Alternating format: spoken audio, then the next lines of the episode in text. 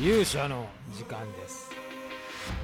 えー皆さんおはようございます。こんにちはこんばんは。勇者でございます、えー本日はですね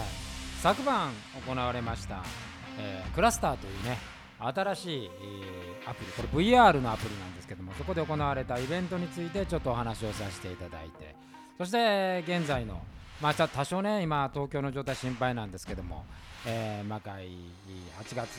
29、30に向けての魔界の状況みたいなことについてもちょっとお話できればなというふうに思っておりますよろしくお願いいたし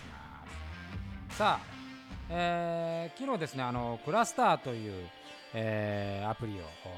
用しましてですね、えー魔界の江戸川乱歩の作品を乱歩図という形で、えー朗読をしていたんですけどもこれの、まあ、映像という形の出演でベルセホネことネクロマの月城ひまりちゃんが演じてくれ演じてるっていうか、まあ、映像の部分を担当していてくれたんですけども、えー、大体3夜に分かれてましてね作品が3部になってたんで、えー最後の最終夜をですねちょっと新しい試みとして、えークラスターでイベントを行いました、まあ、VR の会場になっていてそこに映像を流して、えーそこに、まあ、あの実際お客さんが入る。でしかも、まあ、そこが終わったらあ VR のアバターになった、えーまあ、ペルセオーナ様こと月島ひまりちゃんともはや元気をとどめる形の美形化された私が、えーアバターとなって登場して、まあ、最後トークショーをして、終わるというようなあ試みで、ございました。でここにはあのー魔界の、ね、メンバーも、え何人か。実はまこの VR のイベントっていうのは前からちょっと私興味がありましてえうちうちで、え何度かいろんなアプリで実験をしていてこのクラスターも、あの一度実験してたんですね。でその時こう VR の研究メンバーみたいなのが魔界の中にもいて、まあ、そのメンバーにお声掛けをしてですねえーそのメンバーがあー何人か集まってくれて、まあ、あのメンバー以外にもねそのメンバーに入ってなかった、あのー滝の方とうらちゃんがちらっといたような気がしました、えーで、まあ、一般のファンの人もそこには集まって、えーくれたのでなんか魔界のメンバーと、えーファンの方が、まあ、一つの VR の空間の中に客席にいるっていうとても面白い、えー状況で、えーございました。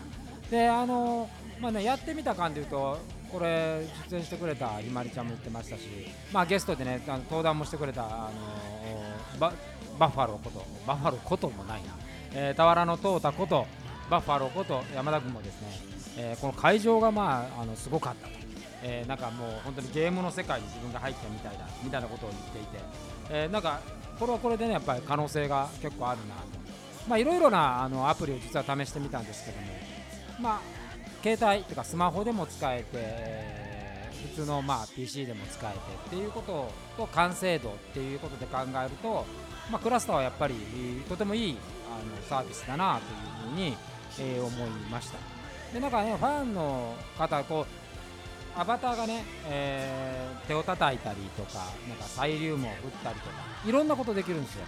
そうするとなんかこれはこれで単純にこう YouTube を見てコメントを書くのではなくてなんか実際その空間の中で、動けるっていうプラスがあってこれは意外に可能性があるんじゃないかと。いうふうに思いました、まあ、今回はねあの朗読劇だったのですごい動きの、まあ、ほとんど少ないものだったんですけどこれが例えば魔界の試写会みたいなことになったり、まあ、ライブとか未発表の映像とかになってくるとまた違う楽しみ方ができるのではないかなというふうに、え感じた次第で、えございます。まあ、なんか、あのこのクラスターに関しては名前がちょっとねクラスターっていうのもどうかと思うんですけど、えーいろいろ実験がねできればいいな個人的にはあのこのペルセホネことのねあのひまりちゃんのこのトーク力、えーこれ結構驚きました。割とねほんわかあのした人なんで。まああの普段ねこう打ち合わせで喋ったりする時もそんな、まあ、バンバン喋るタイプでもないし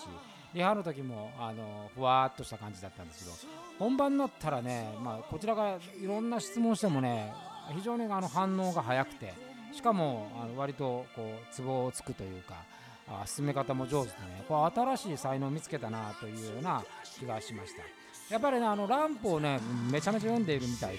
まあ、そういうこうなんか、あの彼女のねこう知的な面みたいなのを見れたので、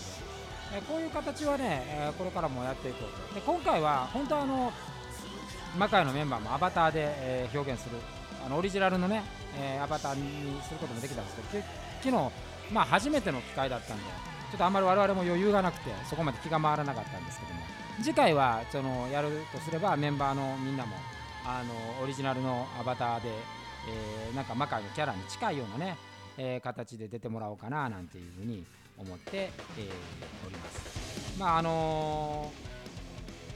ー、ちょうどね、今日も、今日そうですね、都内のその警戒レベルっていうのは一気に上がりまして、まだあんなちょっと不安、嫌な予感ですよね、これね。あの流れはあんまりいい方向には行っていないと思うんですけれども、あの台本をね昨日出てきてたおぼろなんかも言ってくれたんですけど、まあ、台本を読んだみんなはすごい、まあ、テンション上がってるっていうか自分たちの役割に興奮してるっていうのはまあ私の方に伝わってきているのでまだちょっと読み合わせも何もしてないんですけど、やっぱりこれちょっと皆さんの前でねお見せしたいなというやっぱり形がありますね。もし、えー、まあ万が一ためになったらオーディオドラマでとも考えているんですけれどもやっぱりこれは生でね皆さんの目の前で、えー、お見せしたいというふうにも心から私思っています。まあ来週終わりぐらいにちょっと一回その台本の書く、まあ3、3, 3版あるんで読み合わせをしてみてちょっと台本の修正なんかもしてで、まあ、実際稽古の予定で、まあ、チケットは22とか3とかねその辺りから売り出しを開始したいなというふうに思ってますしそうなるとキービジュアルもその辺りに、えー、発表したいなというふうに、えー、考えております。まあ8月以降ねまたこの感じだと第2波の予感もあるんであのー、予断が許さないんですけどもまあ、この今回のねクラスターみたいな形でちょっとイレギュラーではあってもなんかお客さんとやっぱり同じ空間仮にこれが VR だとしても同じ空間にいるっていうのはねすごいやっぱり、えあの大事なことだなというふうにも思います。なので、まあ、ちょっといろんな可能性をね、えー、私はあこの魔界の中でも試していきたいというふうに思います。でまだ発表できないんですけどもあの今回の29、30に新しいメンバーが加わります。でその中の1人はですね、えー、なんと正解とチームを組まそうかなというふうに思ってるので、えー、また魔界の中に新しいジャンルをえー、力強く発展させていきたいなと。これもこのクラスターみたいなものでちょっと発表できればなと思ってるのでぜひ皆さんにはご期待いただければというふうに思います、えーね、今日急にもう19度でめちゃくちゃ寒かったんですけどもう私も今日一日あの、え、ネット上の研修なんかをやっていくたくたなんでございますが、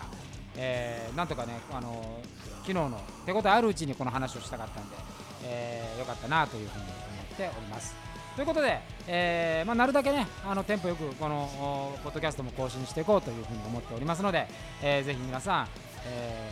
ー、ここまでね聞いていただければ